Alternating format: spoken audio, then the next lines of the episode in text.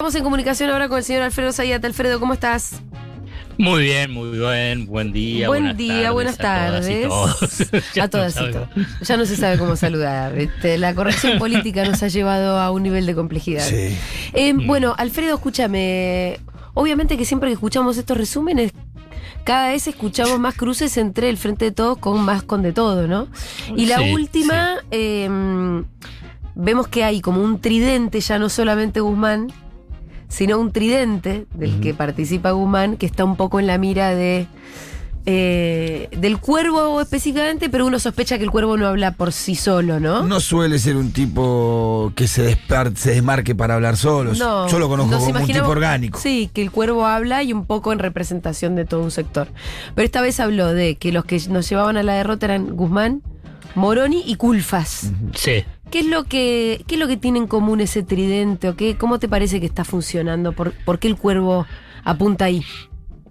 Bueno, eh, a mí me, digamos, es así como bien lo describís vos, eh, pero más allá de los nombres, yo quiero tratar de entender por qué en última instancia se ponen esos nombres, ¿no? Eh, Guzmán, ministro de Economía, Culfas, ministro de Desarrollo Productivo y Moroni, ministro de, eh, de Trabajo. Yo creo que en el fondo, digamos, hay muchas diferencias que la, vamos, yo la- las son importantes, pero no las incorporo porque si no sería imposible abarcar todo, digo, en términos personales, de historia política, de resentimientos, de maltratos actuales, etcétera, etcétera, etcétera, etcétera, o de vínculos relaciones internacionales. Bueno, tenés un montón, tenés una lista, pero yo me quiero tratar, porque tuve tratado de pensar y, y- y decir, bueno, ¿qué es lo que se está discutiendo? Porque vos agarrás y eh, es al interior de la heterodoxia, querés, o al interior de un gobierno que de una fuerza política nacional y popular, porque no se está discutiendo un programa económico ortodoxo.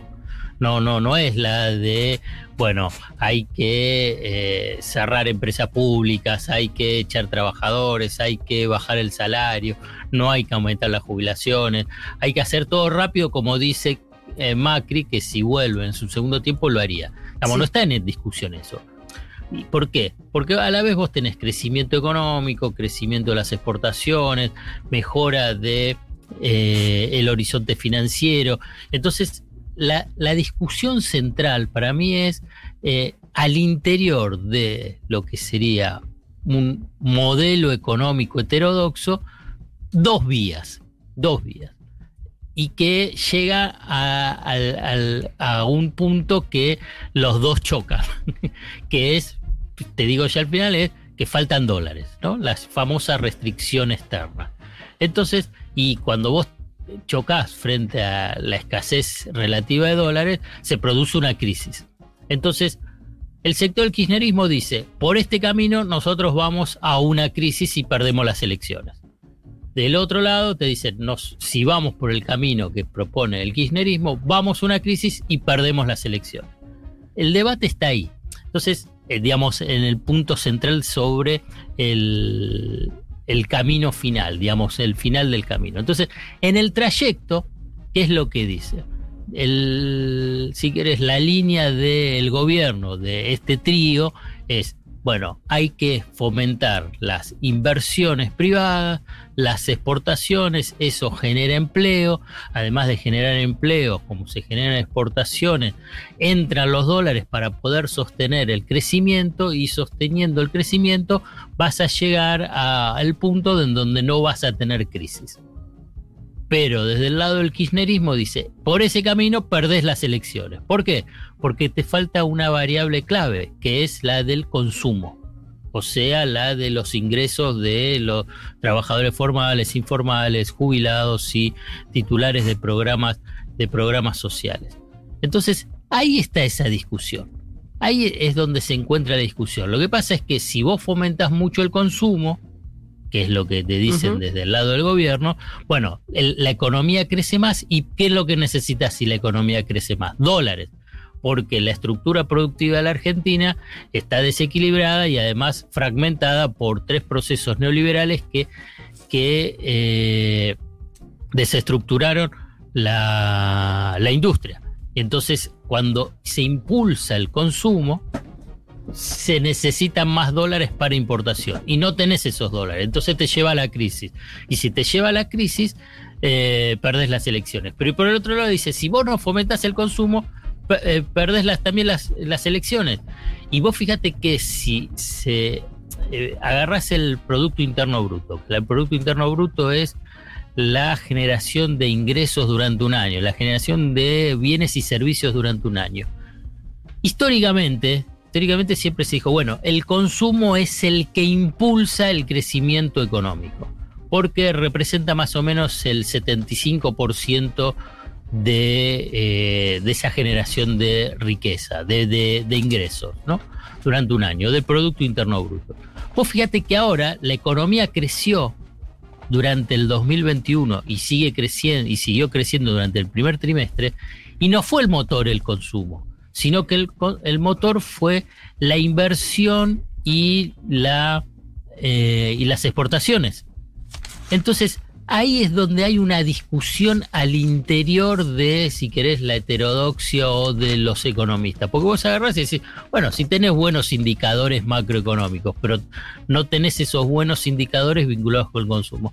Bueno, es esa la tensión que se da. Y la verdad es que, si me preguntas, no hay una única y absoluta respuesta sobre cómo encararlo. Porque si, si Argentina tuviese acceso al financiamiento externo, o sea, de la posibilidad de tener dólares, y bueno, vos podés darle manija al consumo. Pero como no tenés esos dólares hoy, bueno, se te hace difícil, digamos, el, fomento del consumo. Y bueno, en, en, ese dilema, en ese dilema se encuentra el gobierno. Y a partir de, o mejor dicho, el frente de todos. Y como no puede resolver ese dilema, tenés la crisis política. ¿Y ahí? y bueno, no, no, yo te dije, es como, es, un dilema muy difícil, ¿eh? Es muy difícil, digamos, porque si, vuelvo a repetir, si tuviese financiamiento, digamos, es manejable ese dilema. Pero como no tenés financiamiento, estás en una trampa. Sí.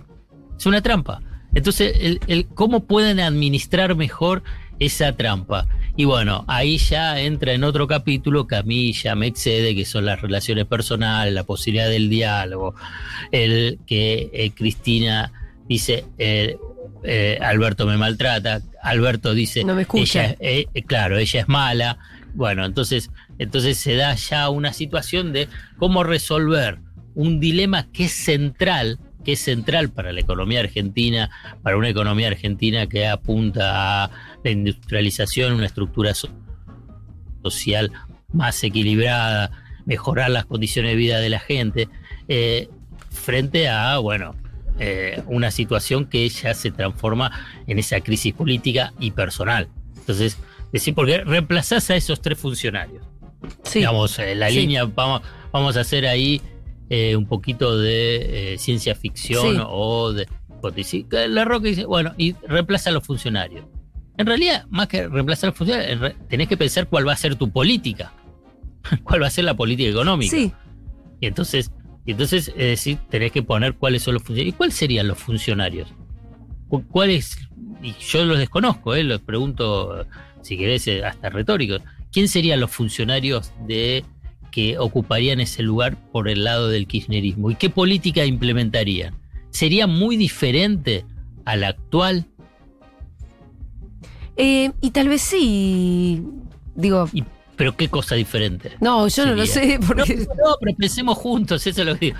Digamos, ¿qué, sería diferente? Digamos, impulsar más el consumo y cómo.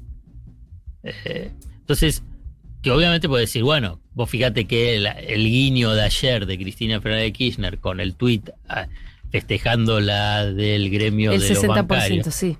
El 60% es el guiño, le está diciendo, bueno, hay que negociar eh, un 60% para tratar de mejorar los ingresos de los trabajadores.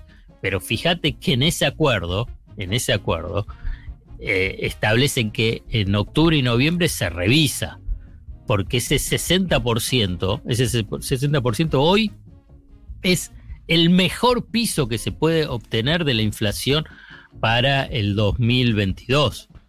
Entonces ahí no es que vos agarrás y decís ese, ese acuerdo seguro le gana la inflación. Seguro le gana la inflación. Porque vos, la, la tasa de inflación hoy en Argentina está navegando en ese piso en el mejor escenario. Es que a partir de mayo, junio, tendría que bajar a un promedio del 3,5% hasta fin de año para que termine en el 60%. Ujú. Wow. Sí. 3,5%. sí. La mitad. O sea, entonces es mucho. Entonces, me parece que eh, el guiño en última instancia está para un gremio amigo, digamos, del kirchnerismo, Sí. y de, y bueno, hay que pelear, digamos, eh, por, eh, como, con un piso que sea del 60%. Para mejorar los ingresos, los salarios, el poder Sí, adquisitivo. hoy, hoy es para, digamos, el, el guiño yo creo que va en, en- en línea con lo que te mencionaba, que es decir, hay que impulsar el consumo. Hay que impulsar el consumo a través de eh, las paritarias o de si será con bonos para los jubilados o refuerzos para los informales como los denomina el ANSES. Bueno, para mí es esa la tensión que se da y, y te vuelvo a repetir, es un dilema dif- de difícil resolución. No es, eh, bueno, cambio un nombre, cambio el funcionario y se terminó.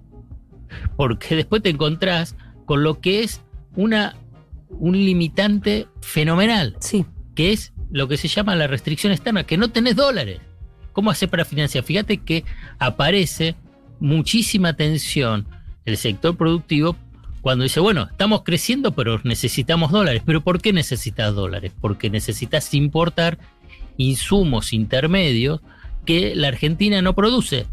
Está bien, no puede producir todo, pero tenía la posibilidad de producir más si no hubiese habido tres procesos que apuntaron a la desindustrialización. Pero bueno, está bien. Entonces, me parece que el, el- camino también está en el proceso de sustitución de importaciones.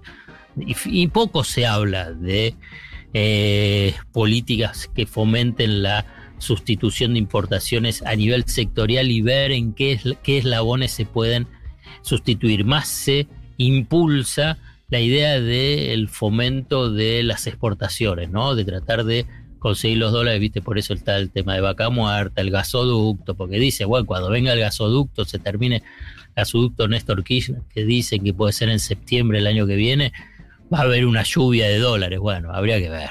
Pero bueno, digamos, entonces se piensa más por el lado ese eh, de, de los dólares y me parece que le falta un poquito más de énfasis en la de tratar de sustituir importaciones en eslabones clave de la cadena productiva. Em, bueno, eh, son es como pensar a largo plazo eso también que estás diciendo vos, ¿no? Claro, bueno, pero lo, que pasa es que Que pareciera eh, que es una de las cosas que más cuesta siempre. Claro, es lo que más cuesta y es que el resolver el corto plazo es cuando te planteas objetivos de mediano plazo, Sí. porque si no es imposible, digamos. Entonces, porque además eso te da certidumbre para el corto plazo, en el manejo del corto plazo. Pero bueno, eh, está más concentrado en lo de las exportaciones, que no está mal, ¿eh? no estoy diciendo que eso está mal, pero me parece que también hay que eh, ponerle un ojo a eh, sustituir importaciones, porque bueno, en última instancia también son dólares que uno se ahorra. Claro. Em, bueno, Alfredo, ya la verdad no tengo mucho para. No, no sea, te quiero dejar más. Yo quiero el para- dilema irresoluble. No, claro, no. No importa cambiar funcionario, ya ni siquiera importa pelearse. No, y más complejo cuando entra en el, en el ámbito de las cuestiones ya personales, las relaciones personales, ¿no? Claro, pero lo que dice Alfredo también es, aunque cambie lo funciona, ponele que se arregla la política. Se sientan Cristina y Alberto. Alberto le dice, bueno, ¿a quién quiere que ponga? Tampoco es que... No, no se resuelve nada con Se eso, resuelve. así por sí solo. Pero traería más calma, qué sé yo. Bueno, por puede ahí. ser, pero- Un pero frente interno que- más abroquelado daría por resultado un gobierno más fuerte, por resultado un Estado con mayor capacidad de influir un poco más. Yo creo que está. Que el, que el- Mira. que el desprestigio del gobierno, que, el- que la falta de, de autoridad, inclusive presidencial y de gobierno, Sí, no ayuda, claro, porque vos convocás a los grandes empresarios de este país, te, te abofetean más o menos. Una cosa que, digamos, por ahí para eludir un poco también la, la eh, que te, te, te vuelven loco diciendo como que, bueno, buscan que todo termine mal. Yo creo que los dos, los dos, a su modo, no quieren la crisis. No quieren una crisis. No. No quieren una. Entonces, eh, lo que pasa es que disienten en la forma de, eh, de evitarla. Entonces, ahí está el punto. No es que, ah, bueno, Cristina quiere que todo esto explote. Y Alberto dice, bueno, también que esto eh, termine mal. Y me parece que no, no, no, no, no, no va por ese lado, sino que disienten en el camino, en el tránsito para evitar la crisis. Alfredo, te mandamos un abrazo. Ojalá el jueves que viene haya otro panorama. Re que no. Bueno, me parece que voy a preparar, voy a preparar algo para que sea optimista. Bueno, Bueno, dale, dale, dale. Eso nos lo vendría, necesitamos. nos vendría un poco bien. Un abrazo. Dale, un abrazo. Era Alfredo